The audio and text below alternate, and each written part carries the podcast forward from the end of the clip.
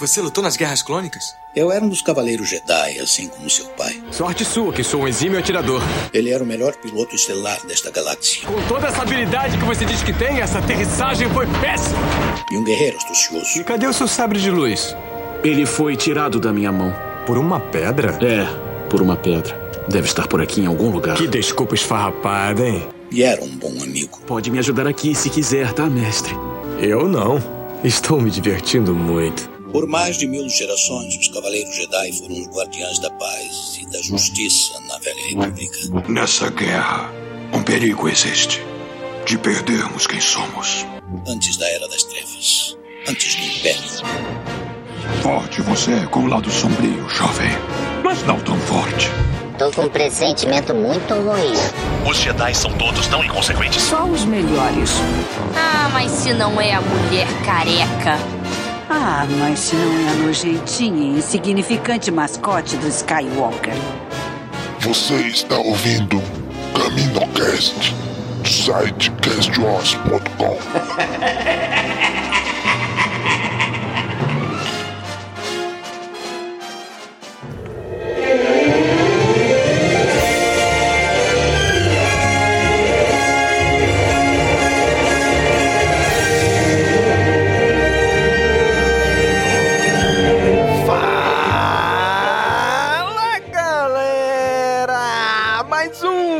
Caminocast começando! Aqui é Domingos e hoje está aqui com a gente o Daniel. E aí, Daniel? E aí, Domingos, só tem uma coisa pra dizer. O Ezra manda melhor jetpack que o Boba Fett. Eita, Lele! Caraca, aí tá, aí, aí, tá forçando aí, hein? Não, Essa pô. é uma pedrada. Eu só, no- nos filmes eu só vi o Boba Fett usando esse jetpack uma vez que foi pra vo- voar pra boca do Salak. Boba Fett é show off, né, cara?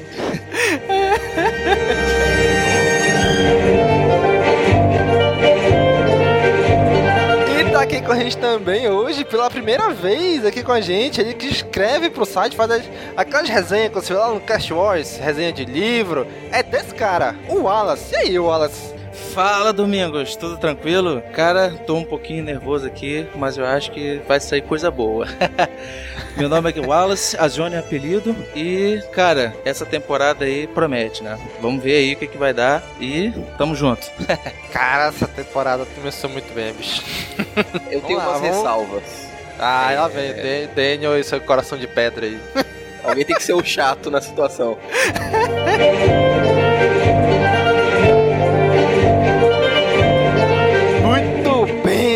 Gente. Hoje juntamos aqui essa galera que a gente vai comentar, discutir e debater a primeira parte da quarta temporada de Star Wars Rebels. Essa que é a última temporada, fechar todas as pontas soltas, fazer todas as conexões que tiver que fazer com Rogue One e Uma Nova Esperança. Vamos lá e tá começando a amarrar as pontas. Vamos discutir sobre esta série e esta temporada agora. Hi,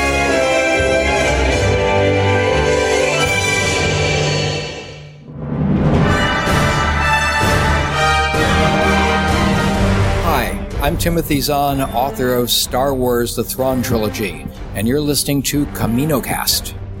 Muito bem, gente. Star Wars Rebels, quarta temporada. Começou, aí o Daniel provavelmente vai falar isso, né? Mas a quarta temporada começou, assim, acho que foi a mais, a mais vamos dizer assim, pobrezinha de todas as temporadas de Rebels. Não foi, Daniel? É, ela, co- o, o- episódio inicial é bom, muito bom, só que não é aquele episódio foda que sempre começa as temporadas de Rebels. Na verdade, toda essa primeira parte faltou aquele episódio fodão, tá ligado? Pra explodir, pra cair o cu da bunda, pra explodir a cabeça.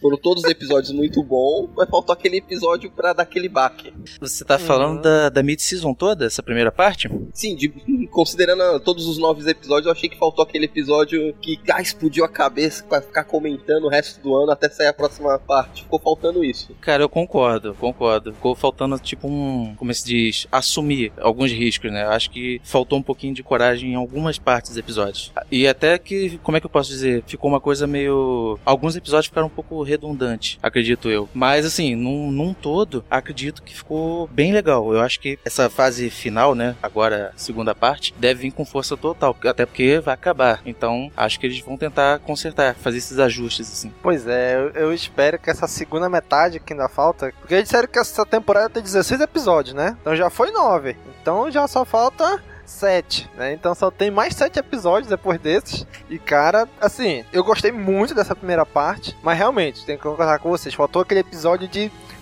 explodir a cabeça e dizer: Caraca, mesmo, que louco!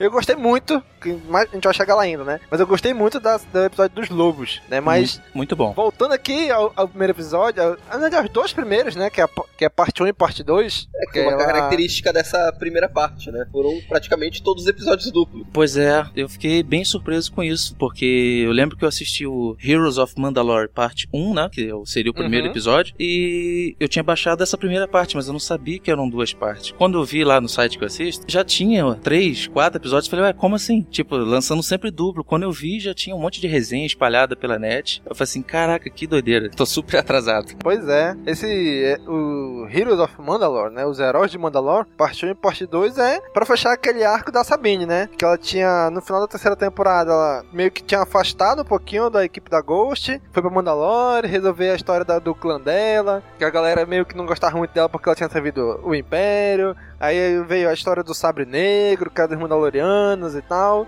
Então isso aqui foi para fechar essa ponta, né? E para fechar também aquela história lá do Clone Wars para dar um desfecho aqui, né, no Rebel. Com a Bocatan, você diz? É, isso, isso. É, pode crer, pode crer. É pra, assim, para ver quem é que vai agora comandar Mandalor, né? Quem, quem a história do Sabre Negro, que é o cara que comanda, não sei o quê. É, realmente, veio pra fechar esse arco da Sabine e também um pouco lá do, do Clone Wars, né? Que inclusive traz um background ainda depois do que aconteceu entre Clone Wars e Rebels e Mandalore, né? Que a Bocatan diz que ela tentou, ela assumiu o poder uma época e tal, mas não deu muito certo, que ela não era igual a irmã dela, não sei o que, e, e meio que não deu certo muito, né? Eu acho e muito agora interessante.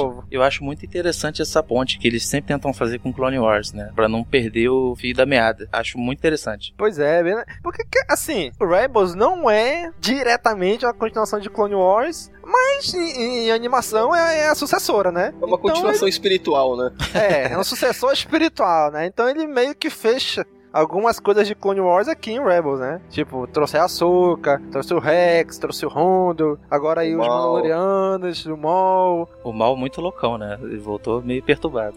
Pois é. Então ele meio que...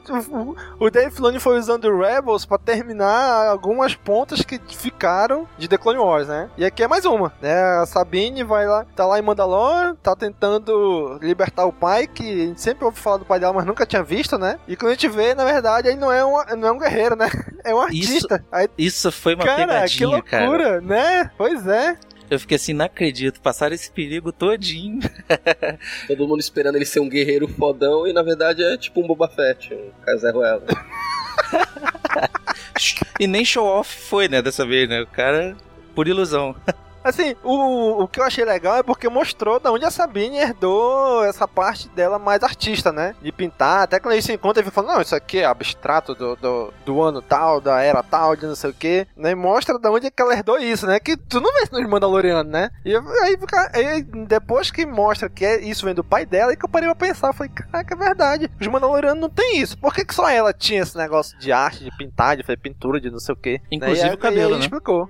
Sim, o cabelo toda temporada é uma cor diferente, né? E esse aqui foi duas, duas cores ainda, né? É, com certeza. Mudou, né? Quantas vezes essa mid-season? Foram duas ou três? Eu acho, eu acho que foi duas. Eu só reparei com... duas. Pois duas, é, ela né? tava com aquele branco no meio e ia ficando meio azul, roxo nas pontas, né? Isso. E depois ficou um um azul escuro, mais ou menos. E eu, eu achei que ela tava disfarçada, porque tem, tem uma missão que eles fazem, né? E eu falei assim, ué, ela mudou o cabelo pra missão, será? E eu nem, nem me liguei nesse negócio que ela muda o tempo todo. Achei muito uhum. curioso, muito engraçado mesmo. Eu falei assim, caraca, que cabelo tá diferente? Aí quando vai ver, é puro estilo mesmo. Aí nesse, nessa, nesse arco aí, né, desses dois episódios, a gente vê ela querendo libertar o pai, consegue, e mostra, vamos dizer assim, as consequências do, do que ela fez pro Império Império, né? Daquelas armas que ela fez pro Império e tal. Inclusive ela fala, ah, eu era muito nova na época, eu era arrogante, e é isso, né? E por isso que ela fez essas coisas. Tanto que o Império usa uma, uma das armas dela, né? Que ela acha até que tinha matado a própria mãe dela, né? Sim, você vê aí a evolução do, do personagem. É uma coisa que eles quiseram enfatizar bastante, né? Uhum. Como ela começou, e aí, o que acontece com a gente, né? No, no, dia a dia também. A gente pensa de um jeito, e quando amadurece, já vê, poxa, acho que não era bem assim, né? Então bate um meio que um arrependimento nela também. Aham. Uhum. Cara, é legal porque se tu for pegar a história da Sabine desde a primeira temporada, na primeira temporada não tinha aprofundamento nenhum nela, né? Ela era a doidona mandaloriana que era boa em armadilha, em, em explodir as coisas, né? E depois, quando passar das temporadas, tu vai começando a ter uma profundidade maior nela, né? Tu começa a ver os conflitos dela. E nessa, nesse arco aqui, tu vê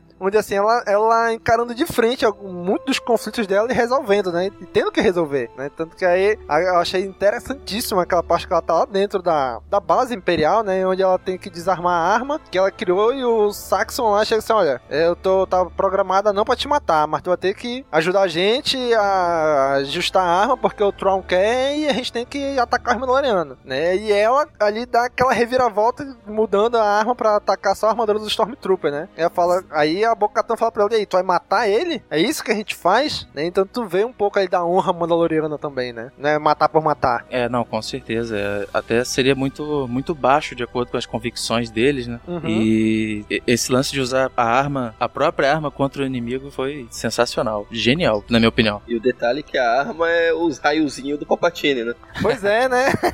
Quando eu vi, eu falei, é, cara, parece o raio do Palpatine. Pra que ser Sif, né? Se tem a tecnologia aí à disposição.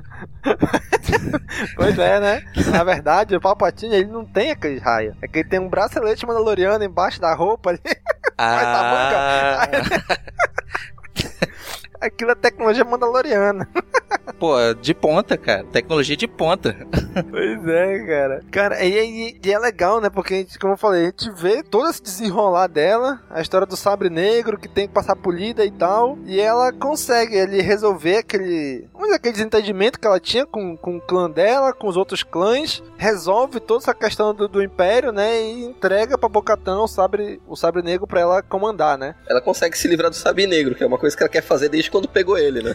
Pois é, ela pra todo... Passava... Olha, não pra ti não, não pra ti não, tá pra ti. Ela quer dar pra todo mundo esse sabre negro aí, né? quer, quer, se livrar de, dele, né? É um fardo o negócio, né? Sai pra lá, sai pra lá. Cara, agora assim, a gente sabe que é uma animação, não, não precisa ser tão profundo assim, apesar de muitas vezes ser. Mas assim, se tu parar pra, pra, analisar, o Saxon refez a arma dela, sendo que ela tinha destruído a arma quando ela saiu do Império. Aí o Saxon pegou os planos, refez a arma, o que impede de um outro do Tron ou qualquer outra pessoa pegar a arma e refazer de novo? Nada, ah, né? A gente tem que imaginar que junto com a explosão da arma foi os planos juntos. Porra, o Império não tem um backup, né, bicho? Pelo amor de Deus. é, Caraca, bicho. Um HD de 1 tera tem que ter, né? Pois é, aí queimou o HD já era, perdeu tudo. É, o Palpatine ainda chegou e falou: pra que ficar gastando tempo e dinheiro fazendo uma arminha que solta raiozinho se eu consigo fazer isso sem nada? né, quando, quando eles destruíram a arma, meio que sobrecarregou a arma, ela explodiu, eu falei, pô, beleza, destruíram essa. Mas nada impede que o Império depois vá lá e construa outra larga escala lá, né? E chega lá em Mandalorian e frite todos os Mandalorianos, né? Mas beleza, né?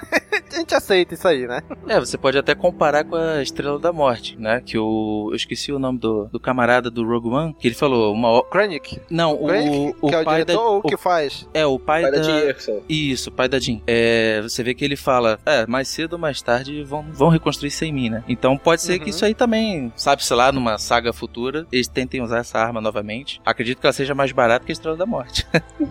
Certeza. É. então, assim, eu achei legal porque mostra o Ezra tentando usar o jetpack e ele não é tão bom assim, né? Mostra é melhor isso. que alguns Mandalorianos mais famosos.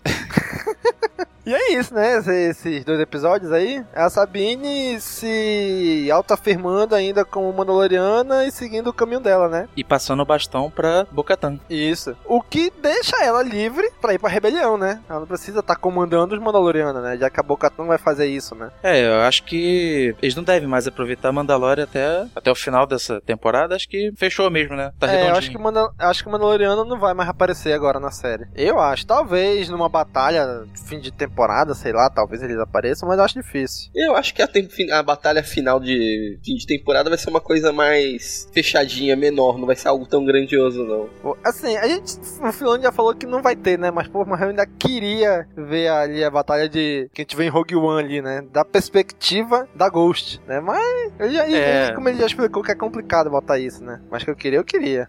Pô, seria, seria ótimo. Seria, pô, épico, como o pessoal fala. Pois ser é. false top. Mas eu acho que até um. Eu acho que isso é até pra não. Como é que se diz? Eles não perderem o segmento, né? Tipo, alguma coisa fora do lugar. Então, é possível que eles não queiram arriscar isso, né? Pra não comprometer até o cânone do, do Rogue One, no caso. Acredito que seja isso. Pois é, mais ou menos isso que ele falou, né? Falou assim, pô, tu já viu aquilo. O que, que tu vai ver de novo naquilo ali? Pode ter uma outra visão, uma outra perspectiva, mas o, o grandioso tu já viu no filme. Né? Então tu mostrar, tu voltar naquilo, tu vai dizer, pô, beleza, é bacana ver, mas eu já vi isso daí. Eu vou ver de Sim. novo com o fim da série, né? Que ele falou assim, é, é, faz certo sentido, né? Não, com certeza, com certeza. Bom, passando aqui então pro terceiro e quarto episódio, né? O segundo arco aí, que é o Em Nome da Rebelião, né? Parte 1 e parte 2. Nesse arco ele reaparece o Sol Guerreiro, né? Muito bom. Cara, eu, eu tô esperando muito ver a explosão que vai deixar ele todo lascado com o jeito que ele tá em Rogue One. Eu acho que não vai ter. Pô, bicho, É. eu queria muito ver. Eu queria muito ver. Eu a acho que não vai guerra, a rolar. luta, alguma coisa que deixa ele todo lascado lá. Eu acho que ele nem mais aparece em Rebels, ó. Acho que essa daí foi Será? a última participação dele. Não, eu Não tenho uma sei, esperançazinha. não sei. Eu tenho é, uma também acho que ele esperançazinha. ainda aparece ainda, eu acho. Não sei se assim, se vão mostrar o acidente ou a batalha que vai causar, mas eu acho que ele aparece sim. Nem que seja uma ponta. Ele envelheceu pra caramba, né? Da terceira pra quarta temporada. Quanto tempo tem? Pois é, né? Teoricamente é, tá grudado ali, né? Mas parece Alguns que. meses. Parece que estão deixando ele cada vez mais, mais velho pra ficar muito mais parecido com o Rogue One, né? Que o Rogue One Pode tá ser. acabadaço, né? É, não, eu senti essa diferença, falei, caramba, é porque eu não sei assim exatamente em quanto tempo vai de uma de uma para outra, né? De uma temporada pra outra, mas eu achei assim, pô, eles deram uma envelhecida legal nele. Ele tava onde? Em Tatooine? Né? Dois só, dois sóis na cara. O cabelo dele, não sei se vocês perceberam, mas o cabelo dele cresceu mais da terceira temporada pra agora. É, Lá o ele dele tá- cresceu. Eu acho que o da Sabine eu tive a impressão que cresceu também um pouco o cabelo dela. Foi, É. Eu não percebi da Sabine, não. O cabelo da Sabine é um problema, né, cara? é, é difícil. Dependendo da cor, parece maior, parece menor. Mas o dele, a gente já viu que na terceira temporada ele tava um pouco mais careca. Eu nem lembro direito, mas eu acho que ele tava careca. E aqui ele já tá ganhando mais cabelo, que é pra ficar mais parecido com Rogue One, né? Aquele episódio do Geonosis, né? Isso. Lá ele tinha bem menos cabelo, né? Então, é, é, assim, é legal ver isso, né? Ver eles que eles estão chegando perto de Rogue One. né? Eles estão começando a encaixar as coisas pra ficar parecido, né? Pô, isso é muito bom. Mas o problema é que ele, né? Vai chegar assim com doce pra criança. Quer? Não, não vai ter. Vai chegar perto, mas aquela conexão que a gente espera talvez não role. Cara, eu achei lindo Yavin, cara, nesse, episódio. N- sabe, eu não sei porquê, mas eu achei que ficou tão bem feito, tão, tão mais nítido do que no filme, no episódio 4. Eu achei lindo demais Yavin nesse episódio. Eu queria ver, na verdade, era Dantooine, né? Que até agora a gente não viu. Só, só na, na atmosfera e tal, você quer dizer, fazer a base lá e tal, mas não, né? Já estão direto em Yavin aí. E o que deu a entender é que Dantooine é outra célula rebelde que tá lá, né? Outra parte da rebelião. Mas eu queria muito ver Dantooine, mas Yavin tá lindo demais, cara. Ficou Tá muito bem retratado. Eu achei que pegou a essência muito bem. Eu me senti no episódio 4. É, tu, essa temporada, principalmente esses episódios iniciais, tá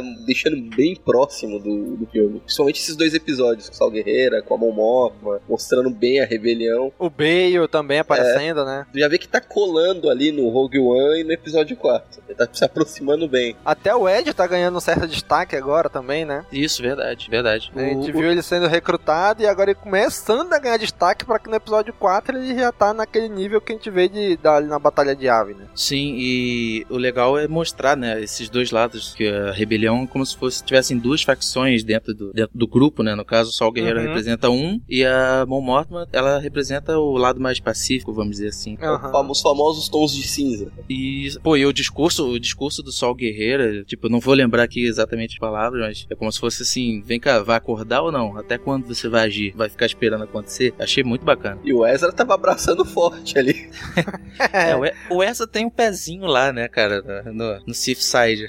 Sim, pois é, cara. Eu acho legal, assim, essa, essa, essa dualidade, né? De mostrar que a rebelião não são todos bonzinhos, né? Que Rogue One mostrou isso muito bem e agora em Rebels eles estão trabalhando isso também, né? Que a Mon Mothma, ela, ela, beleza, ela largou o Senado, largou a política, mas ela ainda é a pacificadora, ainda é a política ali no meio daquilo, né? Não, vamos tentar primeiro conversar, luta é o último caso, é a última opção e tal. E o Sol Guerreira não, o Sol Guerreira é porra louca mesmo, né? Não vamos lá. A primeira tira, depois pergunta, e é doidão, e vamos lá, o que, que vamos fazer acontecer aqui, né? Ele é o guerrilheiro mesmo, né? E fica bem nítido nesse, nesses dois episódios essa diferença entre a Mão Ótimo e o Sol Guerreira, né? É, ele é o verdadeiro terrorista, né? Com essas ações dele, ele dá muito mais, assim, conteúdo pro Império lascar os rebeldes, né? É, ah, tá vendo? propaganda política. terroristas? Isso, exato. As coisas que o Sol Guerreira faz ajudam o Império a fazer uma propaganda ainda pior contra os rebeldes, né? É, o Sol Guerreiro, ele é um cara muito amargurado. Desde que aconteceu lá. Era a irmã dele, se eu não me engano, no Clone Wars. Isso, foi, é, foi a irmã dele que morreu. E eu imagino que ele perdeu muita gente aí no caminho. Então acho por isso que ele meio que ficou perturbado e querendo revidar a todo custo qualquer coisa. Tipo, vamos Sim. agir e depois pensar. Pois aí é legal porque pensando com a cabeça dele, tu até entende o porquê que ele é assim, né? Ele perdeu muita coisa, ele perdeu muita gente. Então ele ele chegou num ponto que pra ele não tem mais jeito. O Império não tem o único jeito é explodindo tudo, revidando na mesma moeda. Daí a gente vê que a Mon já não é tão assim, né? Algumas outras pessoas da não é tão assim. Mas ele, por- pelo fato que ele já perdeu tanta coisa, perdeu o planeta, perdeu a, a família, perdeu muitos camaradas, né? Então ele já tá desacreditado desse papo da Mon Mothma, né? Então ele quer partir pra ação logo, né? Não, com certeza. É, são duas linhas bem diferentes. A Mon Mothma até pra... Quando eu, teve, um, teve uma parte no episódio que o, que o Ezra ficou meio bravo porque não foram lá no, no, em Lothal, se eu não me engano. Uhum, isso. É, é como se fosse assim, pô, vocês esqueceram o planeta, a gente falou que ia ajudar. Só que aí, até nessa hora, quando a gente pensa que a Mothma vai descer do salto e dar um esporro, ela chama ele no canto, ó, não é bem assim, meu planeta também não tá em condições muito boas. Aí, tipo, ela contorna de um jeito que é um esporro, mas é um esporro com classe, vamos dizer assim. Aham, pois é, né? Porque o Wesley, ele tá olhando e tá enxergando só o Lotal, que é, que é o planeta dele, né? E ela chega, não, olha aqui, a galáxia é muito maior do que o Lotal, né? Então a gente tá com esse cenário muito maior aqui. E aí é quando ele tem o, opa, re- realmente, né? Tão assim, né? Não é tão só o Lotal, né? A gente prometeu que ia chegar lá, mas tem todo um contexto ainda maior de outros planetas também, né? Que estão do mesmo jeito. Inclusive o dela, que ela fala, né? Que é a Chandrila, né? Sim, isso, isso. Pois é, eu acho muito legal isso. Ela mencionou Ryloth também, que é o planeta da, da Era, né? Aí, na verdade, o que, que começa a missão desses episódios é que eles têm que desmontar. Não é desmontar, eles têm que meio que hackear uma estação lá de transmissão do Império, né? Só que dá tudo errado, né? Que eles são pegos, né? Como sempre, né? Pro episódio desenvolver tem que dar errado, senão já era. Pois é. Aí eu achei legal porque eles pularam lá da atmosfera, no, na, na nave, na, na antena lá. Eles estavam indo muito rápido. O Ezra, caraca, não vai dar certo, não vai dar certo, não vai dar certo. E, e eles meio que eles conseguem fazer dar certo, né? Com o jetpack lá. Mas, cara, aí tu vê que tem uma tensão ali. Eu falei, caraca, bicho, será que. Eles, lógico que eles vão conseguir, mas será que sem nenhum arranhão nem nada? Não, eu fiquei meio com esse medo, né? Se fosse escrito pelo George R. R. Martin, ele, o Ezra morria assim, é por isso que ele não tá no episódio 4, 5, 6. A quebra de Porra. expectativa. Demorou tanta temporada pra morrer assim, né? Morri de uma queda, assim, na... caí, quebrei a perna, quebrei o pescoço e era, morri. Porra! É, dá pra até fazer um paralelo ali com. É outra obra, né? O Harry Potter, no caso. Uhum. O Sirius Black, ele é famoso no terceiro filme, quarto filme. Aí chega no quinto filme, o jeito que ele morre é simplista. Vai lá, toma. É, chega assim, morreu, acabou, já era. Morreu, acabou. Simples assim. Fala assim, porra. Pois é, né? Tipo, tem que ter um drama, né? Tem que rolar alguma coisa, um, um último respiro. Mas, pô, assim não, né? Pois é, cara. Aí, aí essa primeira parte do episódio, eles são. Eles iam ser capturados, né? A Era tava tentando se livrar, mas na verdade quem aparece pra salvar o dia é o Sol Guerreira, né? E eu achei legal que ele tá com aquela nave, acho que é o, o Wing, né? Eu, é, não lembro o nome. Que é o mesmo que aparece lá em Rogue One, né? Boa referência, boa referência. Eu achei muito legal isso aí. É legal que ele vai salvar o dia, nada. Ele chega lá, para a nave, mata os Stormtroopers, joga um monte de bomba. Aí fala: Eu, se fosse vocês, vim embora com a gente. Vai explodir aí. Na hora. Onde é que eu assino? O Ezra nem hesitou. Foi logo. Não, tô bem, tô bem aqui. Vamos lá. Pois é, né? E aí, aí ele fala assim: olha, salvei vocês, tirei vocês daqui, tô precisando invadir tal lugar. Sei, vocês vêm comigo ou não? Né? E lá, eles meio que, meio que são obrigados aí, né? Tipo, a gente tem opção? né? Cara, uma outra coisa que eu achei legal também é que apareceu o Carlos, né? Agora como re- rebelde mesmo, né? Assumiu o manto. É. Deus. Só faltou assumir o Zeb. Eita! É, a história é longa, a história é longa. Rola um clima ali entre os dois. Pô, falando em rolar um clima, desde o primeiro arco ali, o Kenan e a Era estão cada vez chegando mais perto, né, bicho? É, essa primeira parte da temporada.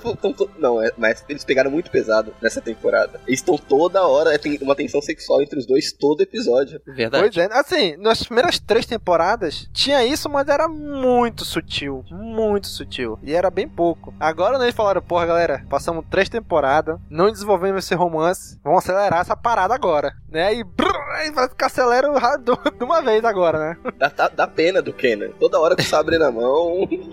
Sempre chega alguém pra atrapalhar. Ô, louco.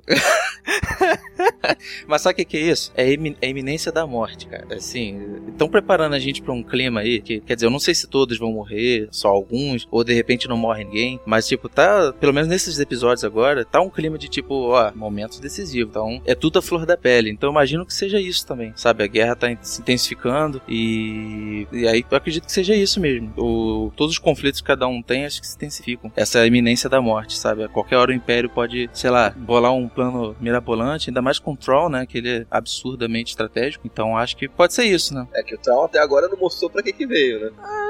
é assim, comparado ao, ao Troll do Legends, realmente ainda não tá perto, não. É, mas já tá caminhando, já tá melhorando. Eu achei. É, eu acredito que. Eu acho que esse é o início dele. Não, quer dizer, não o início, mas tipo assim, é, é, o, é a meia, meia vida dele. Tipo, ainda tem muito pra desenvolver. Acho que ele não é o Troll do, do Legends ainda, claro. Uhum. Agora, cara, uma coisa que eu achei legal nesse episódio é que o Sol Guerreira ele tá atrás de alguma coisa que o Império tá fazendo muito escondida. Né? E é legal porque a gente sabe o que, que é. Né? é que ele, ele faz a ligação, sabe. já faz a ligação com o outro episódio de Sol Guerreira, que lá o fazia o desenho da Estrela da Morte e ninguém entendia. Aham, uhum. pois é, porque ninguém tinha visto aquilo, não sabia o que que era, né? A gente olhava, caraca, bicho, a Estrela da Morte e tal. E aqui ele tá atrás desse negócio, né? O Império tá transportando peças, material num cargueiro civil, né? Coisa que o Império não faz. E o Sol Guerreiro falou assim, porra, se o Império, que é o governo, tá fazendo isso, porque ele quer muito esconder essa parada, né? Então eles, eles invadem a nave, vão nesse cargueiro clandestino, né? E na verdade a, a carga valiosa deles era um grupo de técnicos de energia, se eu não me engano, né? Isso. Que, que estavam levando um cristal Kyber gigante, né? De novo. Que é, a gente sabe pra que, que é, que é pra focalizar lá o raio da Estrela da Morte, né? Então eles estão precisando de muito cristal Kyber, né? Somente desses tamanhozão, né? Eu lembrei daquele cristal Crystal Kyber gigante que apareceu em Clone Wars. Naquele episódio inacabado, né? Que, é. da, que seria da sexta. É, eu lembrei também daquele lá. Mas aquele era muito maior que esse, né? Pô, é gigante mesmo. Aquele ali, cara, dá pra fazer um sabre do tamanho de, sei lá, ia vir. Cara, aí é legal porque aí eles tu vê a diferença de, de agir do Sol Guerreira e do Erza e da Sabine, né? Porque o Sol Guerreiro ele atira para matar mesmo, não quer nem saber. Os outros dois não, eles, eles meio que só deixar eles, vamos dizer assim, atordoados, né? Eles falam assim: ó, eu entendo o seu, seu modo de pensar e tal, mas é aqui que a gente se separa. Se cuida aí. tipo hum. isso. Tanto que o, o Sol Guerreiro meio que trai, entre aspas, eles ali, né? Que atordoa eles porque ele, ele quer chegar aonde o Império tá indo, né? Ele quer descobrir, ele quer saber o que, que é que o Império tá fazendo, né? Então ele vai até as últimas consequências para descobrir o que ele quer, né? É, não, com certeza. É que aquela parada que a gente tava falando, é, e não mede esforços. Eu acho que os fins justificam os meios, os meios justificam os fins. Eu não lembro a frase uhum. agora. Mas é, uhum. é nessa linha de raciocínio. Então, tipo assim, se tiver que morrer criança, idoso, ele passa, passa batido mesmo. E ele meio que usa o cristal Kyber como, como arma mesmo, né? Ele atira no cristal, ele não tá nem aí não. Ele pode até, pode até morrer, mas ele vai fazer o que ele quer, né? Kamikaze. É loucão mesmo. É, é kamikaze mesmo, né? E eles têm que. No final, como ele meio que dá um tiro no cristal Kyber começa a desestabilizar o cristal, eles têm que fugir, né? E é legal porque o Chopper vai levando os técnicos e o Chopper meio que dá ordem pros técnicos, dá, bate na cara de um técnico, derrota o Stormtrooper pra eles fugirem. Caraca, o Chopper tá, tá bem loucão também, né? Tá bem overpower aí. Isso aí é estresse robótico, cara. Sempre assim. E é legal, né? Porque a gente vai vendo que eles estão chegando mais perto de descobrir a existência da Estrela da Morte, né? Eles sabem que tem uma super arma, eles conseguem escapar da explosão aí do Crystal Kyber, né? A Era vai lá salvar eles, mas mesmo assim eles meio que estão chegando perto de descobrir o que, tá, o que vai acontecer, né? Bem próximo, a linha bem tênue, assim. No quase, quase. Ah, quem uhum. sabe o final da série não seja isso? Eles conseguindo a informação é, da existência. É, porque no Rogue One eles descobrem logo no início, né? Nome Estrela É. da Morte, o cara fala, então pode realmente, não precisa. Um da, né, porque uma rebelião sabe que todo, toda rebelião já vai saber, né? Então pode ser que, assim, por vários lados eles vão começando a descobrir isso daí, né? É, e conforme Star Wars tem essa cultura de fazer background até para os figurantes, é possível sim, até que esse personagem que fala com Cassian pode até ser que ele apareça, quem sabe, né? Tipo, ah, Caraca, é verdade, né? Olha aí. já pensou? É, é. Já temos uma ideia, va- vamos ligar pra Olha Disney. aí, olha aí. e é legal porque nesse episódio, no finalzinho, o Edward conversando com o Ken, ele fala, né, cara, na cabeça do Sol, a gente já tá no meio de uma guerra. Só que, a, vamos dizer assim, o alto comando da Aliança Rebelde ainda não acha que a gente tá numa guerra. E se o Sol Guerreiro tiver certo, tiver razão? Se a gente realmente já tiver em guerra e a gente que não percebeu? E a gente sabe que o desenrolar da história realmente é isso, né? Eles estão na iminência da guerra já, né? Eles que não estão percebendo isso, né? Eles são, querendo ou não, um exército paramilitar ali, né? Ah, não, com certeza. Devido à experiência dele, com o planeta dele, com tudo que ele perdeu. É como se fosse um cachorro velho, né? Que já tem experiência, a mãe tá ensinando agora pro, pros mais novos. A Mon Mothma, ela não é um soldado, né? Ela é política. Uhum. Então, político não, não entra no, no campo de batalha. Então, tipo, talvez ela não tenha esse feeling. A gente vai saber que ela vai ter esse feeling só mais na frente.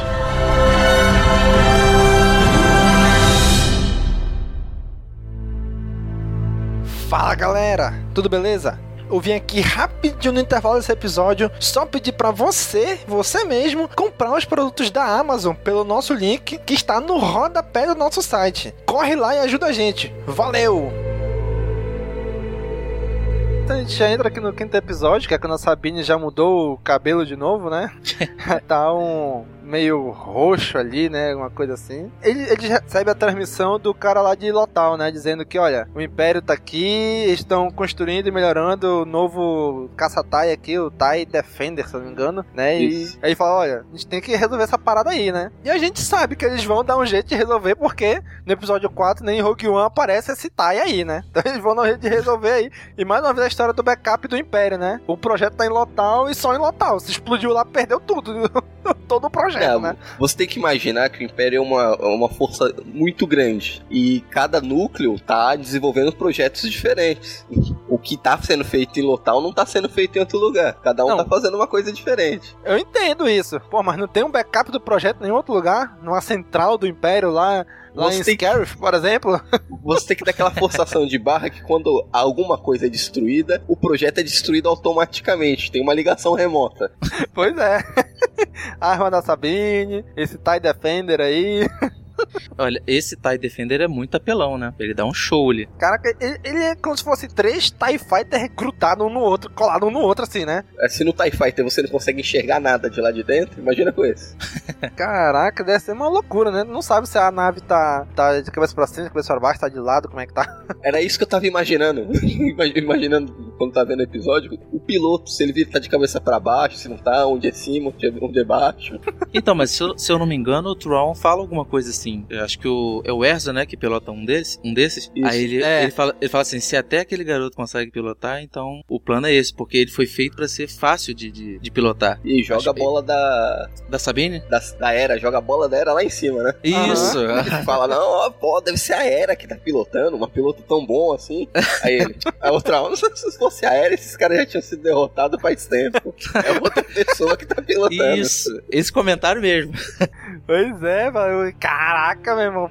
Porque assim, o Traum é do Império, mas ele sabe, né? Das habilidades de, de cada um, né? Então se ele tá falando aquilo, porque realmente é verdade. É, tá pagando uma pau pra Era ali, é. É admiração, admiração. Admiração ao adversário. Fair play. Aí, eles- como eles descobrem que o Império continua e já tá avançando na construção desse TIE Defender lá em Lotal, eles não podem, não conseguem entrar porque Lotal tá, tá com bloqueio, né? Deu um lockdown no planeta, né? Então tem um bloqueio imperial ao redor do planeta que nenhuma nave entra e sai sem autorização e inspeção do Império, né? Então o que, Isso. que eles fazem? Eles chamam o Visago lá da- das outras temporadas que é pra ajudar eles a entrarem, né? Eu achei que ia aparecer o Rondo. Pois é, o Erza menciona o Rondo, né? Falei, porra, vai aparecer o Rondo, mas não apareceu, infelizmente. Tá, em- tá, tá quase em todas o Rondo. Quando você Ah, menos Rondo- espera, ele aparece. Rondo, o melhor personagem da saga, bicho.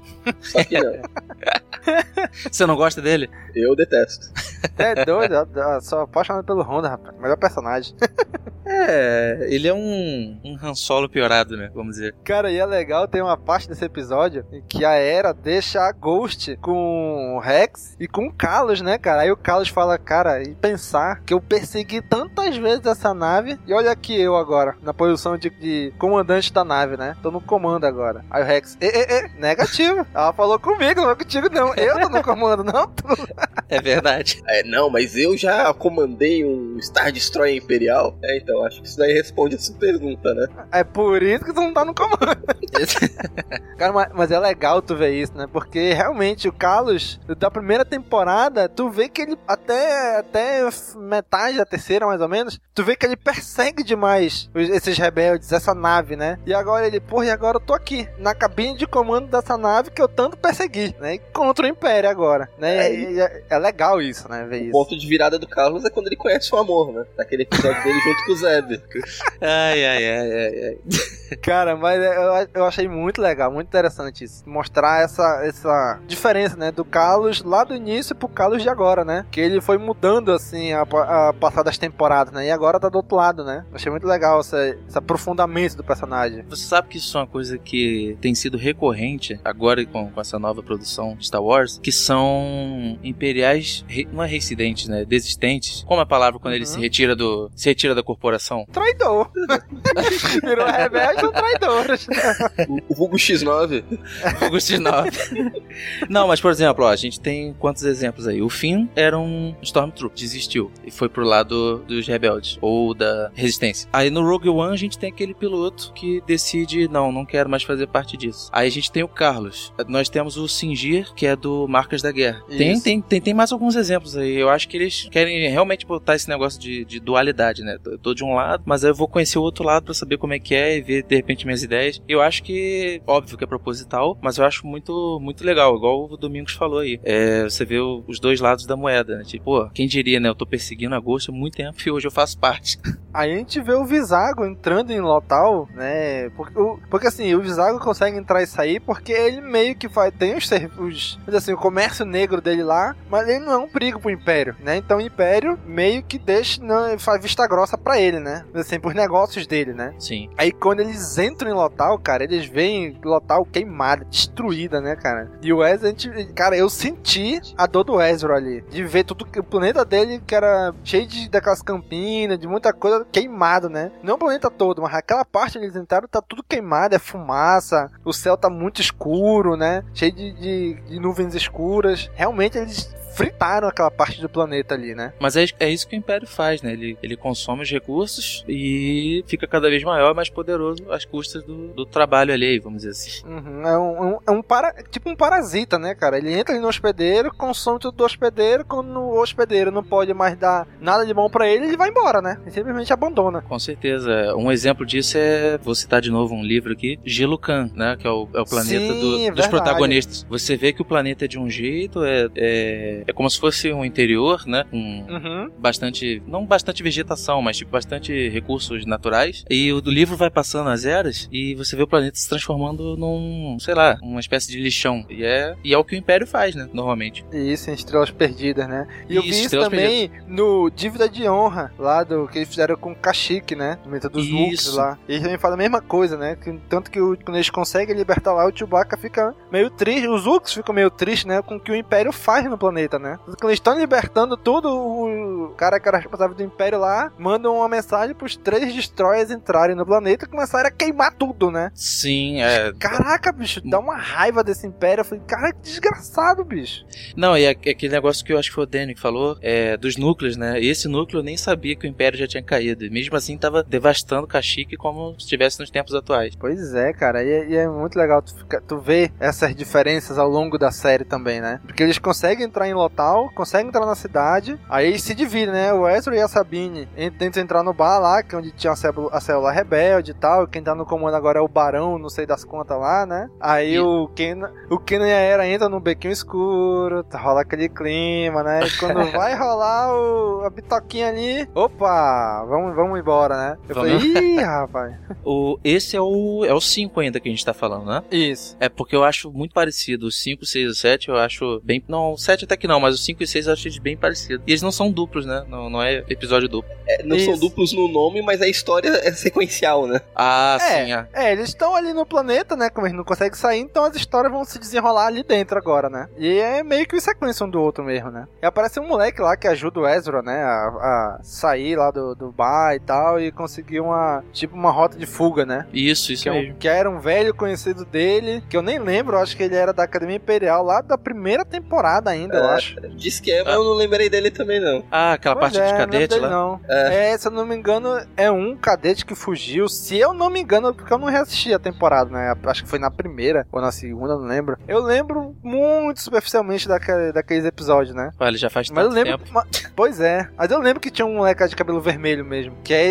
esse aí também tem cabelo vermelho, né? Tem. E uma coisa bacana também é que eles usam o desenho da Sabine, né? Como o símbolo deles, né? Da rebelião. Seria aquela meio, se não me engano, fênix que eles chamam, né? Que eles ficam pintando nos esgotos pra mostrar o caminho que eles têm que ir. E é legal que, que nesses episódios começou a aparecer bastante aqueles Stormtroopers mais de elite, né? Que aparece lá no, no Rogue One, né? Começou a aparecer na, na terceira temporada, depois que Rogue One estreou no cinema, que apareceu também em Rebels. Agora começa a aparecer, em, vamos dizer assim, em tudo que tá mais perto da Estrela da Morte, vamos dizer assim, né? Esses Stormtrooper preto de elite aí estão tão envolvidos, né? É porque todo mundo ficou, fizeram uma propaganda deles e no filme eles não fazem nada, né? Então não. apro- aproveitando, né? Pois é, É pra vender bonequinho, cara. pior que é, né? A verdade é essa. Pois é, aí eles correm pelos esgotos, correm, correm, correm, até que consegue sair e o, aquele cara lá que tava esperando eles conseguiu salvar ele. Como é o nome dele? É Azad, não? É, é alguma coisa assim, não lembro direito o nome dele. É, e aí a isso. gente já entra no, no sexto episódio, né? Que é o. E agora eles começaram a forçar ainda mais aparecendo aqueles gatos de Lotal, né? Com o Ezra, né? Porque a gente É. vê lá desde a primeira temporada que o Ezra, a conexão dele com a força é muito grande em relação a se comunicar com os animais, né? Lembra naquela. Acho que na primeira temporada que ele chamou aquele bicho maceta lá pra derrotar os imperiais lá? Sim. Gigantão lá, né? Então a gente, desde lá vem construindo que ele tem essa ligação mais forte da força com os animais, né? E aí não é diferente, que os gatos de Lotal ficam tudo perto dele, tudo ajudam ele. Isso só me faz crer numa coisa. É que ro- rolavam os boatos que ele fosse pro, pro lado sombrio. Eu acho que qualquer um que realmente fosse pro lado sombrio talvez não tivesse tanto contato com os animais. Porque os animais normalmente gostam de pessoas boas. Então, no caso da força, não deve ser diferente, né? Um animal da força provavelmente deve procurar alguém mais equilibrado. Pois é. E é nesse episódio que surge o, a- o, o lobo de Lotal, né? E muito bonito, por sinal. Cara, eu achei lindíssimo aquele animal também, bicho. É, me lembrou o lobo do Princesa Mononoke. Por que, que, eles estão fazendo aí? Eles iam, na verdade, só ter um reconhecimento da área e do, e do caça do TIE Defender, né? Só que aí a Sabine, não lembro se é a Sabine ou se é o Red, pô, já que a gente tá aqui, por que, que a gente não vai logo lá roubar as informações, né? Aí o cara, não, aí o Zeb, cara, a missão não é essa, é só olhar, vamos embora. O Zeb, em outras palavras, o Zeb fala, vai dar merda, capitão, não, não vamos falar, não, vamos fazer isso. Não, o Zeb é o mais pé no chão da equipe, né? Cara, com certeza. Mas o Zeb ele ficou meio apagado nessa. Principalmente nesses primeiros nove episódios, ele apareceu bem pouco, né? Uhum. É, Pois ficou é. coadjuvante mesmo. Ele ficou bem de lado. Ele e o Rex, então, nesse falha, né? Não, o Rex não esquece, O Rex né? sumiu, o Rex sumiu, sumiu, sumiu. Aí eles estão lá nesse que esse hangar, né? Aí a Sabine entra no TIE Defender pra tentar tirar o. Tipo o, o computador de bordo, né? Alguma coisa assim. Só que aí dá a merda que quem chega lá é o Troll e a governadora Price, né? Se enganar o Troll, né? Não é fácil, né? Mas sério, quando eu tava vendo o episódio, eu, porra, todo trampo pra entrar lá e só roubar o bagulho, não era mais fácil pegar a nave e levar a nave embora? Pois é. E foi o que eles acabaram fazendo no final das contas. Mas se tu parar pra pensar, se realmente eles roubam só o computador de bordo, eles iam, o Império ia demorar mais tempo pra perceber que tinham, né, que tinham roubado isso. Do que olhar e cadê a nave? A nave gigante sumiu. Era mais rápido, É. mais fácil perceber, né? Então ia ser mais furtivo que eles iam fazer, né? Só que É, aí deu merda e o jeito é levar tudo mesmo. A ideia era não chamar atenção, né? Aham, mas já, mas já é. que chamou, vamos lá. Agora, bicho, aquele show-off do Troll, hein? A Sabine vem voando no TIE Defender de frente pro Troll. A Sabine, que é muito boa em tiro, em arma e tudo. Não acerta um tiro no Troll e o Troll parado com a arminha, uma pistolinha atirando na nave. E, meu irmão, aí, aí foi deu um show-off aí, né? Foi meio forçado isso aí, né? Eu acho que ele é tão confiante nas táticas dele que ele realmente acredita que não vai dar nada, né? Sério, eu realmente achei que ele ia conseguir derrubar a nave atirando daquele jeito. pô. Pois é, quando ele, quando ele puxou a arminha e começou a atirar, eu falei, ah, não é possível, brother, quem vai derrubar essa nave começou com a pistola. Eu só Tá achei de que. Eu só achei porque era o Trau que tava atirando. Se fosse outra, outra, Pois outra é. pessoa. Vai que ele calculou, né? Sei lá. Pois é, porque a gente vê assim, porra, é o Tron, se ele tá fazendo isso, ele deve saber aonde tá atirando pra atirar mais coisa da nave, mas não, né? Tava só atirando mesmo. Agora, bicho, é engraçado como os Stormtroopers, eles são, eles, eles são extremamente idiotas nessa série, cara. Aquele, os, os gatos de Lotal vão lá é, tirar a atenção dos Stormtroopers, eles correm, e os Stormtroopers correm atrás deles. Pô, até aí tudo bem, pô. O Stormtrooper correu, pô, corre um pouquinho na... Ah, tá saindo da base, deixa eles pra lá. Não, os Stormtroopers vão embora, sobem colina, sobem montanha atrás dos gatos, saindo da base. E depois, Meu vol- amigo! depois, depois volta todos baforados. tipo Né? filme de Caraca, comédia mesmo. bicho. Mas Isso, é É? pra, mas isso é pra mostrar como tá a situação do Império. Quando acabou os clones, eles começaram a recrutar qualquer merda. Tá aí, ó. Não, bicho, pelo amor de Deus, né? Não é possível, cara. Isso aí eu achei um pouquinho demais também. Perder tanto tempo com. Eram tipo uns gatinhos, né? Os gatinhos de Lotal. Bicho, é um animal selvagem, pô. Só espanta ele e pronto. Não precisa tu perseguir ele por quilômetros. Porra. Cara, eles estão de guarda da nave, entre aspas, do Tai mais poderoso do Império. O que eles fazem? Largam o Tai e vão correr atrás de um gato aí pela, pela floresta. Porra, meu irmão. Mas o Domingos, isso aí é solução de roteiro, né, cara? O cara pensou assim, pô, preciso que eles entrem na nave, o que eu vou fazer? Ah, vamos dar uma, uma distração aí pros Stormtrooper. Não, beleza, dá uma distração, eles correram atrás do gato. Até aí, pô, bacana, pô, tudo bem. e Os gatos tiraram ele dali pra eles entrarem. Agora, depois tu mostrar os Stormtroopers lá longe da base, porra, aí não, né, cara? Ah, tinha outras soluções possíveis, pô. O Wesley podia usar mais trick. É o que eu tô falando. Eles usar andaram os pra gatos caramba. pra tirarem eles da, da proteção da nave, bacana, beleza, pô, tranquilo. Não achei ruim, não. Achei ruim foi botar eles andando lá quilômetros da base. Mas isso daí é Gatos ainda. piadinha, pô. Isso aí foi ser a piadinha. Esses aí foram demitidos. É, Isso aí foram executados mesmo. Sendo o Troll executou esses aí. e o Troll, o estrategista, né? A Price, vamos, vamos desativar a nave daqui. Aí o Troll, não, pera lá, vamos sacrificar os nossos pilotos pra ver até onde essa nave vai, né? Mas então, mas, mas- não, mas vê o lado do Tron. Ele, ele foi pra lá pra ver uma demonstração da nave. Sim. Não Ele tá deixou, errado, a- ele- então, ele deixou rolar pra ele ver qual era o potencial da nave ali. É, Uhum. não, não importa o custo. né? E ele, como ele conhece a habilidade de cada um daquela equipe, fala: opa, se ela desativou o transponder tão rápido e ativou o hyperdrive, quer dizer que é a Mandaloriana que tá fazendo isso. Se ela tá fazendo isso, logo quem tá pilotando não é ela, é o Ezra. Então ele vai inferindo as coisas só pela situação do que tá acontecendo, né? Isso eu É. acho legal nele. Porque não é qualquer um que consegue fazer isso, né? Olhar pra situação e reconhecer o que tá acontecendo. Tirando o Tron, acho que só o Batman, né? Não, mas acho que ele vai. Quer dizer, eu imagino assim, né? Ele tem, tem o poder de, de calcular probabilidades, então, só que assim, é de uma forma muito rápida. Ele vai montando um cenário na cabeça dele, igual o perito policial. Não, ele, Aham. fez, a- ele fez assim, a sombra tava virado pra lá, não sei o que, então calculando a velocidade e vai montando. Acho que é por isso que ele, ele dá um show na, na era, né? Agora eu não sei se é esse episódio, eu já não sei mais qual que é o episódio. Nesses aqui, eles terminam com o gato ajudando ele, que eles roubam a o hyperdrive da nave, né? Que é pra botar na nave lá que eles, que eles têm lá, porque eles estão sem hyperdrive. Então, Aham. essa hyperdrive dessa nave, teoricamente, a Sabine conseguiria colocar na outra, que é pra Era fugir do planeta e levar todo o esquema dessa, desse novo TIE pra rebelião, né? Sim. Que nem faz lá no, no episódio 4, quando eles levam o R2 pra estudar os planos da Estrela da Morte, né? E aqui é pra estudar os planos do TIE, né? Eu acho legal esse paralelo, né? Porque eles vão de pouquinho em pouquinho construindo isso, que mostra que eles conseguem fazer isso no, no episódio 4. Mas aqui eles já estão fazendo isso em escala bem menor, né? Que é roubar os planos e levar pra rebelião estudar. É, não, e a, a ideia de esconder o hyperdrive também foi legal, né? Que era pesado, tipo, depois a gente volta pra buscar.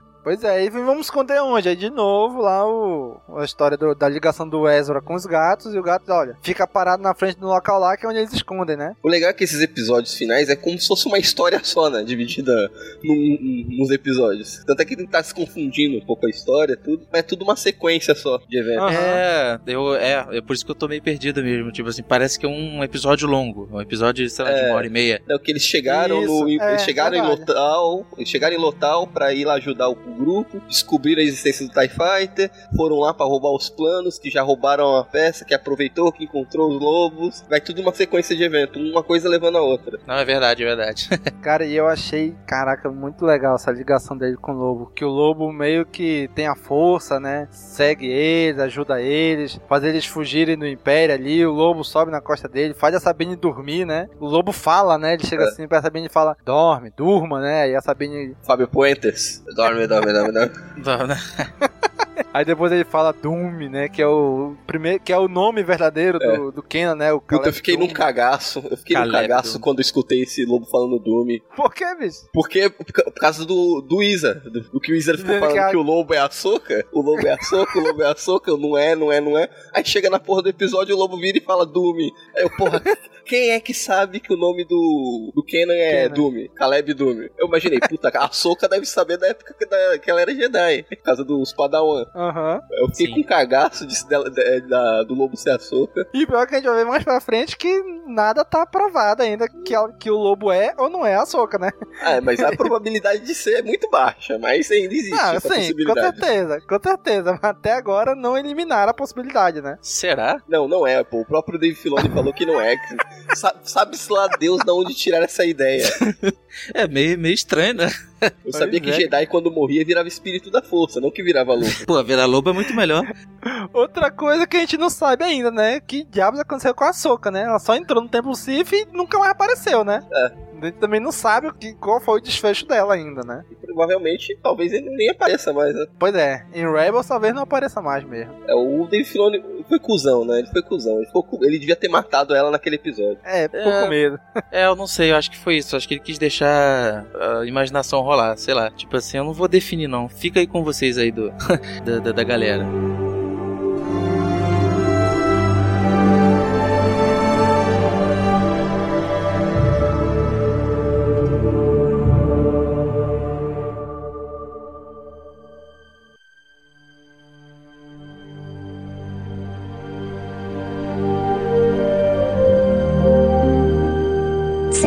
Se você for comprar algum produto de Star Wars, compre pelo nosso link. Rápido que os Jedi estão chegando. Aí já entrando agora no, no episódio 7, já tá ali de novo Kenan em Lotal, dizendo, olha, quero ficar aqui, conexão com a força é grande aqui, né? Talvez não seja à toa que tenha um templo Jedi nesse planeta, né? Por causa lá, dos lobos, dessa ligação que os animais aí têm com a força, né? Então a força pode ter um alguma vertente nesse planeta que fez os Jedi criarem um templo aí, né? Que talvez tenha sido alguma coisa que influenciou também o Ezra a ser sensitivo à força, né? Mas aí o, o Kenan fala, olha, fala pra Era, né? A porra, eu tô cansado desse negócio de ficar na rebelião, pra lá e pra cá. Queria ficar aqui, seria legal a gente montar uma casinha nós dois, criar nossos filhos. e é legal que nesse episódio, cara, eles trazem outra coisa do Legends do Tron, né? Que é o, o capanga dele, né? O.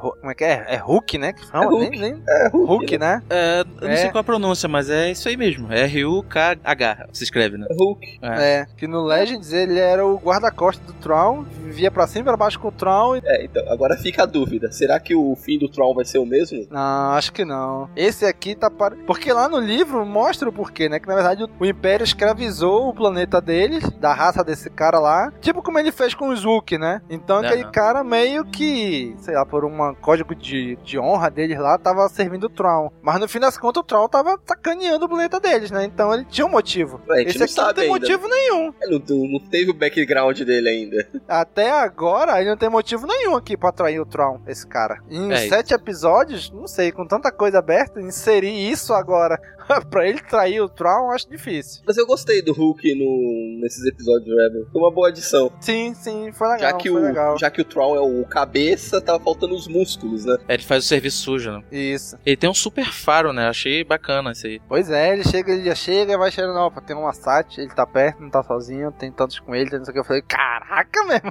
fugir desse cara é fogo, né? E ele corre com uma velocidade desgraçada, né? Ele corre que nem um gorila, né? Com as patas com as mãos É. no chão. É, corre que nem um gorila assim, né? Foi uma adição e tanto. Pois é, aí o, o Ezra meio que engana eles pra tentar fugir, né? Ele segue o Ezra. O Zeb foge com o, aquele transporte imperial pro outro lado, né? Mas o Hulk, mesmo eles fugindo, ainda consegue botar um sinalizador, um rastreador na, na speeder bike lá do Ezra, né? E aí o Império, in- inclusive, acha onde eles estão, encontra onde eles estão e tem que fugir, tem que ser rápido. Aquele novo, acampamentozinho, né? Sim, pois é. Aí é legal que o Kenan meio que se abre pra Era, né? E, meu irmão, sabe que eu gosto de ti, já estamos nessa tanto tempo, a gente não tem um futuro, e aí, como é que vai ser? Ele meio que bota ela contra a parede, né? Tá Aí pressionando de novo, mesmo. vai dar, vai dar o beijinho e opa, temos que fugir, o Império tá chegando. Mais uma vez, Kenan fica com o sabre na mão. Cara, o Kenan tá, tá doidaço, meu irmão, tá apaixonadaço, mas nada, né? Isso se chama Blue Ball. Eita porra. Entendedores É, entenderão. É. Cara, e aí aparece de novo o lobo pra salvar eles, né? Aí vem o Deus Ex Machina. Isso daí já não gostei. Ah, já eu achei o máximo isso. Ah, eu, bicho. eu achei meio cagado. legal. Eu achei meio cagado. Os lobos aparecem, aí eles são transportados pro outro lado do planeta, beleza. Mais uma vez, solução de roteiro. Eles precisam Então, escapar. É o Deus Ex Machina. Eles precisam Ela é. fugir, não tem como, aparece é o lobo tá. e faz mágica. Eles não são tão, assim, teletransportados, né? Mas também não explica como que eles chegam lá em tão pouco tempo, numa distância tão grande assim, né? De meio planeta, né? É, parecia um atalho meio entre as, entre as colinas, né? Montanhas. E- Isso, como, mas, como é, se mas- fosse um atalho pelo centro do planeta, mais ou menos, né? Aí, aí a pergunta que não quer calar. Eles entraram nas, entraram andando nas colinas e saíram do outro lado do planeta, correto? Correto. Certo. Da onde diabos eles conseguiram aquele transporte que eles usam depois? É, a força, é a força, Dani. É a força, Dani. Porra, Dani, é a força, pô. Foi os lobos que trouxeram, eles voltaram lá pra buscar. Já ouviu falar da Corporação Cápsula? Porra, Dani. Que Pariu, nunca assistiu Dragon Ball, pô?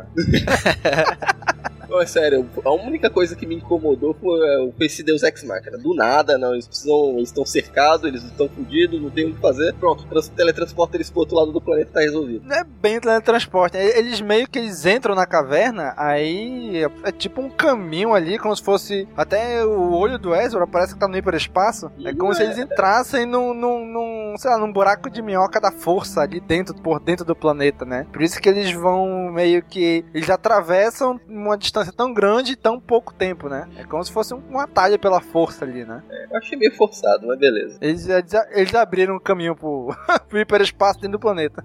Eu não, eu não sei se eu tô confundindo, mas tem desmoronamento nessa parte também? Tipo, quando eles É, estão o- entrando, tá, Então, tá caindo alguma dentro- coisa? Tá, eles estão bombardeando lá, né? É, eles estão Ah. bombardeando a- as colinas e os lobos estão lá dentro com eles e tá tendo, tá caindo pedaço de pedra do, do teto, né? Da, da, da caverna onde eles estão. Ah, entendi. É, porque senão era facinho o Império seguir, né? E ir lá pro outro lado do planeta também. Não, mas se o Império chegasse lá, eles não iam conseguir e, usar o bagulho porque eles não têm a força. Os lobinhos não estão ajudando. É, facilidade, facilidade de roteiro é, é isso aí, irmão. Pois é, aí eles chegam do outro lado lá e tem, tem uns desenhos na pedra lá, né? Que os lobos meio que mostram pro Kenan e pro Ezra. E eles ficam olhando, tentando entender o que, que é aquilo ali e tal, né? E o Kenan tá cego, né? Como é que ele vai ver, né? E os lobos querem alguma coisa com o Kenan, né? né? O esquema deles não é Sim. com o Ezra. Eles querem É. alguma coisa com o Kenan. É verdade, é Tanto que verdade. a fala gente não sabe o nome quê. dele, né? E a gente não sabe o que ainda. Pois é, aí é quando o Kenan explica pro Ezra, o que, que é Doom? Eles já falaram isso antes, Doom é o meu nome, é o nome, é o meu nome de batismo, né, de como eu nasci. Aí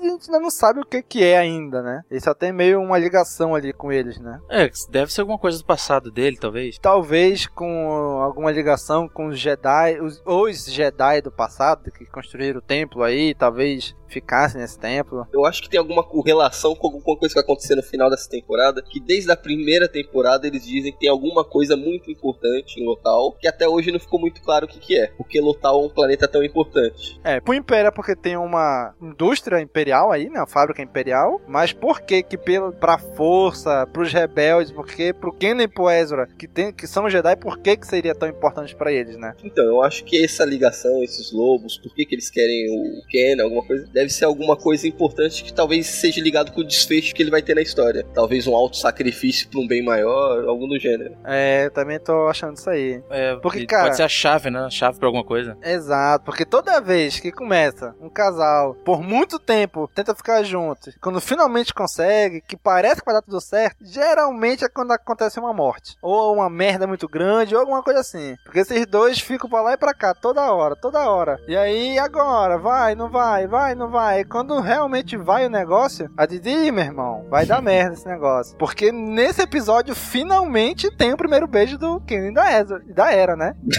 Querem Ezra aí? que isso? Não, Kenan e Era. É que eu sempre confundo o nome desses dois. Não pode, pô. É professor e aluno. Relação professor e aluno. Errado. E eu acho, eu acho inevitável que, que um deles não morra, pelo menos. Não sei se todos vão morrer, mas eu acho inevitável. Pois é, cara, eu tô achando que o Kenan vai rodar, bicho. Eu acho que o Ezra também. Tem que, os dois tem que rodar. Porque o Kenan chega toda hora, não, e aí, vamos ficar junto, era, vamos não sei o que. Aí até que ele falou assim, olha, abriu o coração dele, olha, o negócio é o seguinte, sou finitido, sabe disso, e aí? Aí para um beijo no meio, né? Quando vão se beijar, interrompe, e depois ele fala, olha, foi mal, aí não sei o que, ela pega e dá o beijo nele, né? Aquilo Aham. que a galera tá esperando desde a primeira temporada, né? E aí é quando ela vai embora. Aí eu, meu irmão, quando deu esse beijo, eu falei, meu amigo, vai dar uma merda agora.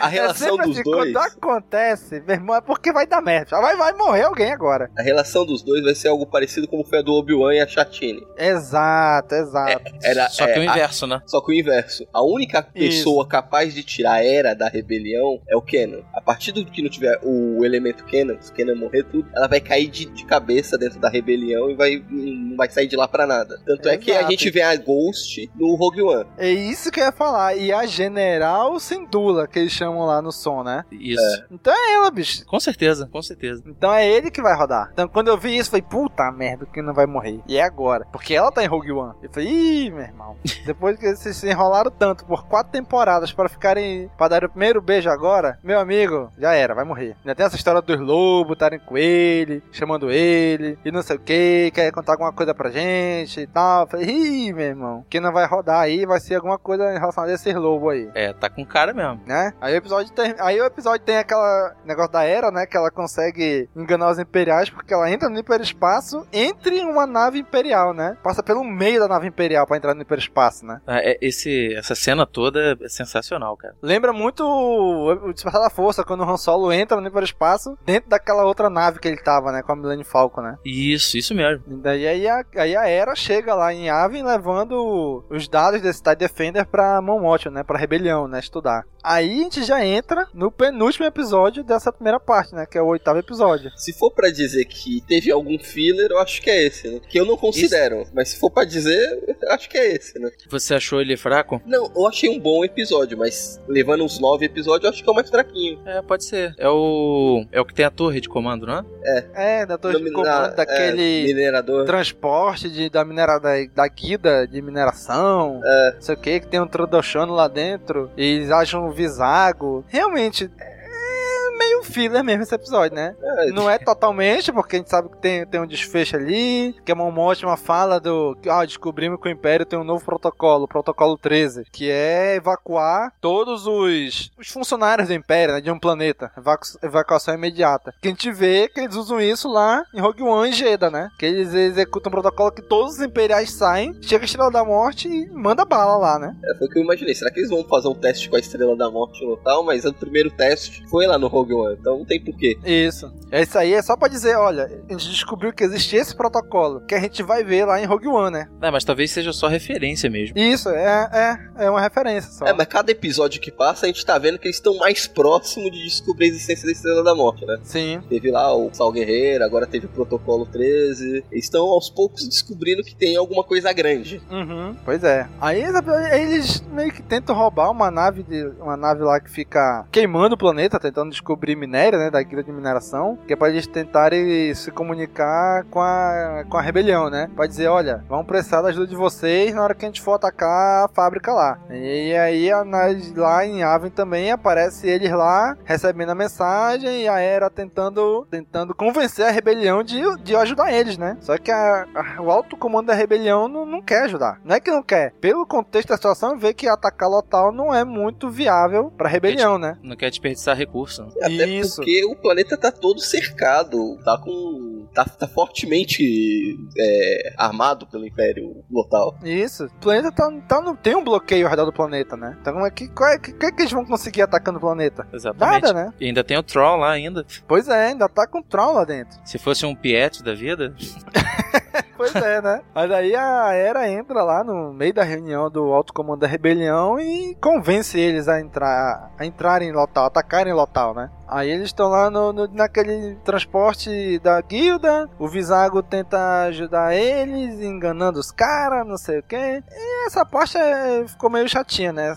Essa parte do Visago tentando enganar eles. É meio filler, todo esse lance do Visago, deles lá dentro do transporte, tirando uma mensagem que eles conseguem mandar pra eu acho que isso é tudo filler. Não acrescenta muito. Uhum. É, essa parte da Mon Mothma aí é, lembra muito que, o que vai acontecer no futuro. né? Tipo assim, isso aqui, fugindo um pouquinho disso, mas só fazer uma, uma análise disso, é que o sistema que é adotado depois da queda do Império é, fica extremamente burocrático. E Uhum. isso, isso é muito por conta da- da- da- desse próprio sistema da Mon Mothma e, o- e os, e os. Não é súditos, né? As palavras. o- a equipe dela. Você vê que a demora pra agir é, acaba fazendo um mal crescer. É o, que, o que relata muito isso é o livro agora, o último que eu li, que é o, o Legado de Sangue. Isso, isso. Você vê muito que, o, que a nova república ela tá acomodada e tem uma série de burocracia, de, de aprovações e sabe, e você vê tudo mal acontecendo e, e essa demora pra agir. É tipo uma, uma, uma serpente que vai crescendo dentro do, do ninho mesmo. Então e- essa parte do episódio me lembrou muito isso, sabe? Tipo, ah, pô, o pessoal tá precisando de ajuda lá, vamos lá ajudar. Só que, ah, não sei, tem que ver, vamos pedir autorização e tal. Me lembrou bastante isso. Que é o dívida de honra também, né? Que eles tentam. A, a Leia quer porque quer ajudar a Kashyyyk e a, e a Momocha não, não é bem assim. Tem vários outros planetas, não dá, não sei o quê. E a Leia vai e age sozinha, né? É,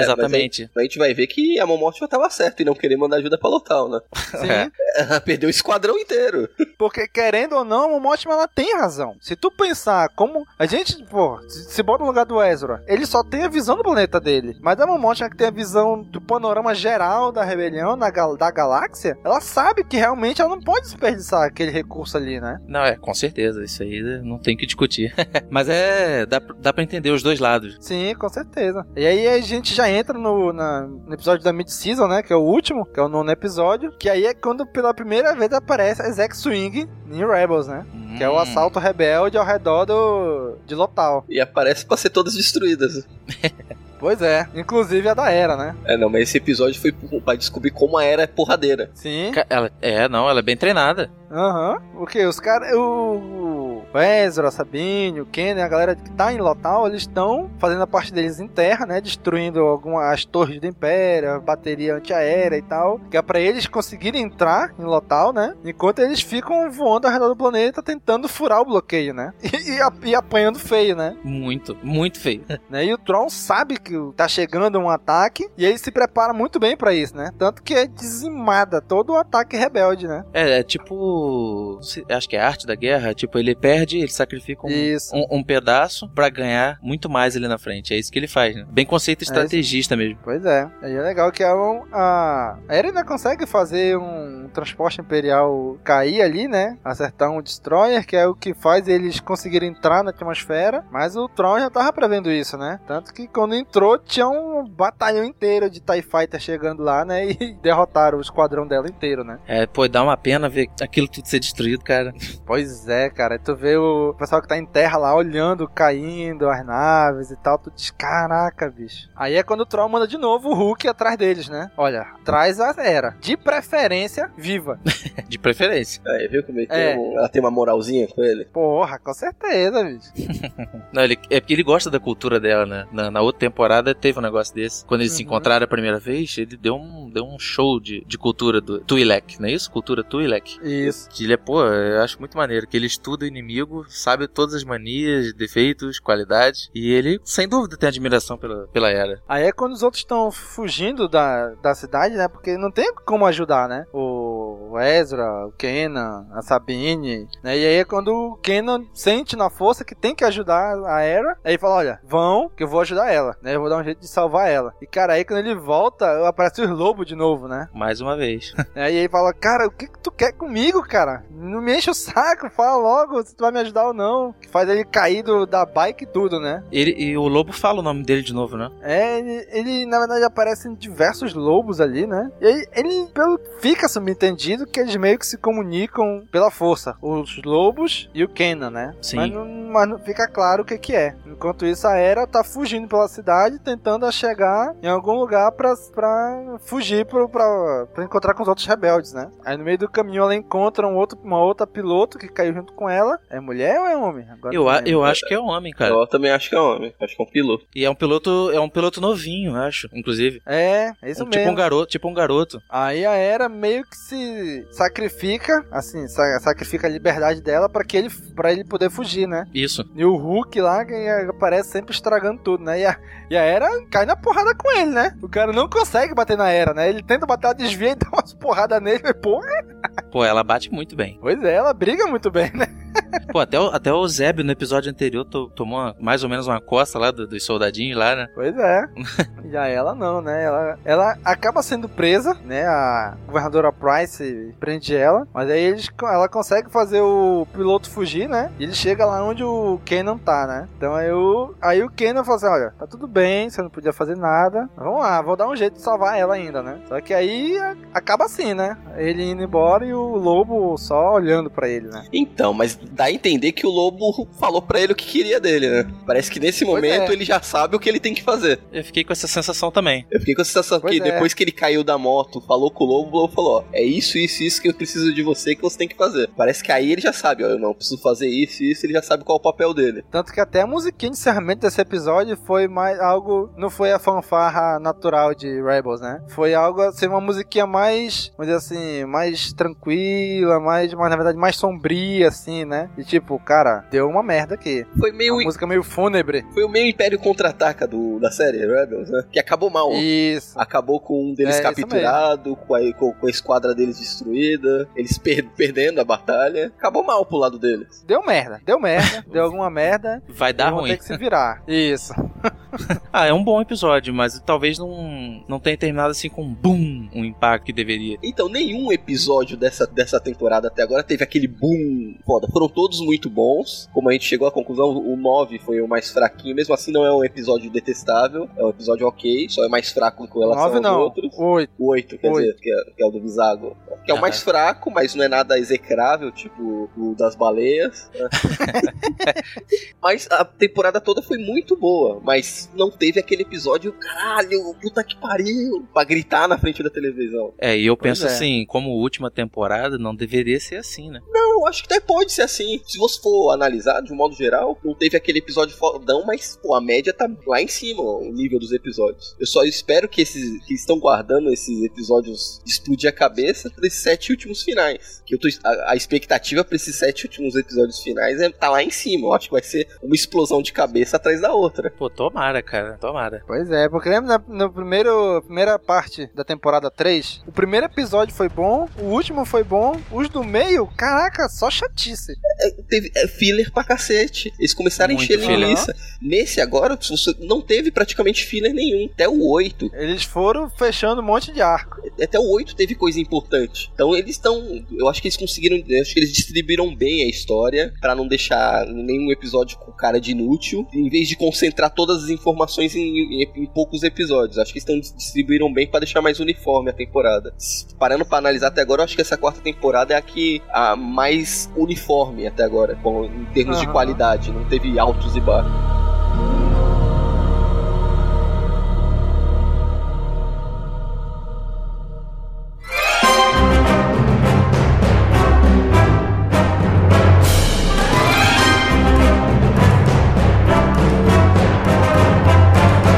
Amigo ouvinte, quer comprar DVD, Blu-ray, livro e diversos outros produtos de Star Wars? Então acesse nosso site castwars.com e clica nos banners da Saraiva ou dos submarinos que estão espalhados pelo site. Valeu! Vamos dar aqui nossa, nossas considerações finais e notas para essa primeira parte da temporada. Vamos lá, Wallace, comece aí, dando suas considerações finais, o que que você achou desses nove episódios e dê sua nota. Antes de dar nota, Daniel, relembre para os nossos amigos ouvintes o nosso sistema de notas, Daniel. nosso sistema de notas é muito simples. É, vai de Youngling, Padawan, Cavaleiro Jedi, Mestre Jedi e Alto Mestre Jedi para nota mais alta. Muito bem. Então vamos lá, Wallace. Considerações finais e nota para essa primeira parte da quarta temporada de Star Wars Rebels. Então vamos lá. Eu acho que ficou coeso, sabe? Funciona muito bem esses nove episódios. Como já foi falado, é, não teve nenhum ponto muito baixo, ficou de uma maneira uniforme. Eu gostei, é, apesar de achar que eles poderiam né, arriscar um pouco mais. A minha nota é Mestre Jedi. Olha aí. Eu acho que assim, Muito bem. pra, pra, pra, pra, pra segunda metade, eles vão ter que arriscar, eu, na minha opinião, né? Eles vão ter que arriscar um pouco mais, assim, sabe? Uma coisa. Eu acredito até que vai acontecer. Uma coisa a gente ficar assim, caraca, cara, e agora? Acabou, o que, que eu faço da minha vida?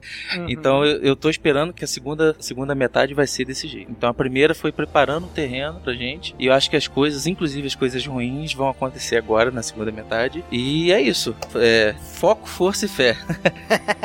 Muito bem. Então também já vou dar aqui minhas considerações finais e notas. Cara, eu gostei muito dessa primeira parte dessa, dessa quarta temporada. Não tem nenhum episódio que é dispensável, né? Lembrou muito a primeira temporada, né? Em que todo episódio tinha um motivo de estar ali, né? Esse, essa temporada também eu, eu senti isso, né? Eles começaram a construir o término da série, né? Começaram a construir as ligações finais que eles vão fazer com Rogue One, com o episódio 4, começou a fechar algumas pontas que estavam soltas, né? Os Mandalorianos eles fecharam, eles aumentaram ainda mais o aquele a aura ao redor do Sol Guerreira como guerrilheiro, como terrorista, né? Eles estão chegando cada vez mais perto de descobrir a existência da Estrela da Morte. Eles estão começando a chegar cada vez mais perto de Rogue One. Eu acho isso muito legal. Essa ligação do Kenan e do Ezra com os lobos, cara, eu achei fantástico, cara. Achei muito legal. Eu gostei muito disso. né? Então, esse negócio do, do e da Era finalmente dar o primeiro beijo. É legal ver isso, ao mesmo tempo preocupante, porque quando acontece o primeiro beijo, vixe, vai, dá merda, vai morrer. É agora. Chegou a hora de morrer, porque é o beijo final antes da morte. Então, cara, a minha nota é Mestre Jedi, esperando muitíssimo que a segunda metade a gente dê o, o alto Mestre Jedi que é pra coroar essa temporada e essa série como um todo, né? Mas minha nota é Mestre Jedi pra essa primeira parte. Vamos lá, Daniel. Fecha aí dando suas conclusões finais e sua nota. É, isso basicamente isso que vocês falaram mesmo. Foi uma temporada, essa primeira parte pelo menos foi bem uniforme, o nível tá bem alto, os- todos os episódios foram bo- bons, de bons para ótimos, não teve nenhum episódio des- descartável. É, minha nota vai ser Mestre Jedi, ela só não, não é alto Mestre Jedi porque realmente faltou aquele episódio pra empolgar, pra explodir a cabeça mesmo, mas eu espero que este- é, estejam guardando isso pra segunda metade. A expectativa agora tá muito alta para os episódios finais, que eles já deixaram tudo encaminhado, né? Começaram a fechar algumas pontas soltas, já começaram a encaminhar, deixar tudo no jeito organizado pra reta final, dar um final digno pra série, um desfecho pra esses personagens. E, e- e eu, particularmente, eu espero ver muito sangue e morte no final desses personagens. Sangue eu tenho certeza que não vai ter, mas algumas mortes é, vejo como necessárias. Pois é, muito bem, Daniel. Olha aí. Mestre Jedi, então. Foi unânime, Mestre. Jedi. É aquela, É, foi muito aí. bom, mas poderia ser um pouquinho melhor. e, tá todo É mundo se, e tá todo mundo se guardando também, porque acho que o melhor ainda tá por vir nessa temporada, né? Sim, sim, também acho. É a última chance deles também. né? É, só um detalhe, né, pra ver. É, o Dave Filoni não dirigiu nenhum, né, episódio até agora, nessa temporada. Caraca, é Ele verdade. não dirigiu É nenhum. verdade. Ele escreveu os do, o do, o do Lobo, né? O fight, de- o voo do defensor, ele escreveu, o dos lobos e o episódio final. Ele só escreveu, mas não dirigiu nenhum até agora. Vamos lá. O que, que vocês acham que vai ter nessa segunda metade da temporada aí? Pra Mortes. finalizar a temporada e a série. Mortes, muitas mortes. Muitas mortes. Eita porra. Eu não Será, ap- cara, eu- que vai ter morte? Eu não aposto na morte total. Eu acredito que vai ter morte, vai ser assim, uma parte. Não acredito que a Ghost inteira vai rodar, não. Não, o Ghost É, inteira não, acho não. eu acho não. Que, né, eu acho que não. O Ezra e o Kenan eu acho que tem que morrer. O Zeb eu acho que não tem problema nenhum ele ficar vivo. Ele pode voltar pro, pro novo planeta dele, lá pro, pra raça dele que foram pra outro planeta, lá não sei do que inferno que mostrou em um episódio.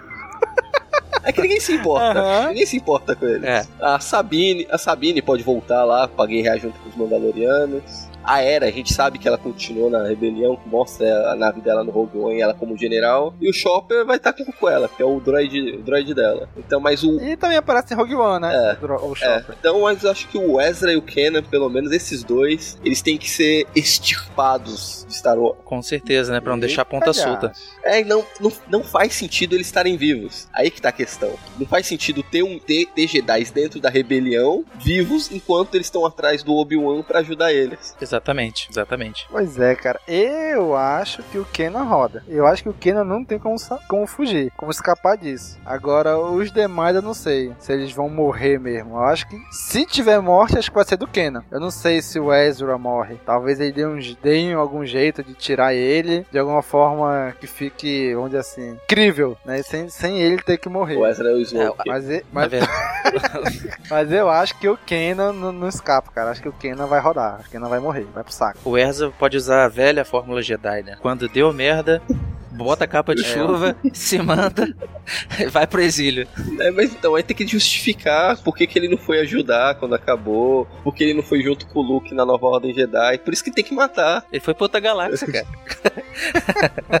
e o Troll também vocês acham que morre? Eu acho que não. Porra, o Troll acho que não. Porra, é mesmo. Tem um Troll, né, cara? Não sei se ele morre. Mas se ele não morrer, vão ter que dar um jeito de explicar por que, que ele sumiu na trilogia clássica inteira, né? É. Então tem alguns personagens que eles têm que dar cabo. É, cara, o Tron é difícil. Eu acho que ele vai para um setor longe, talvez, alguma coisa assim. Como é no o, Legend. É que o né? Tron tá saindo o livro dele, né? Teve, teve um lançado que saiu agora no Brasil. Já foi anunciado um novo livro dele. É, eles podem deixar em aberto e finalizar em um livro. A história do Tron. Hum, pode crer que a capa do segundo livro é ele com Darth Vader. Exatamente. É verdade. Mas, mas eu acho que esse, esses livros do Tron se passa antes, é, de Rebels. Não, né? são antes. É antes. Tá, é, tá mostrando ele.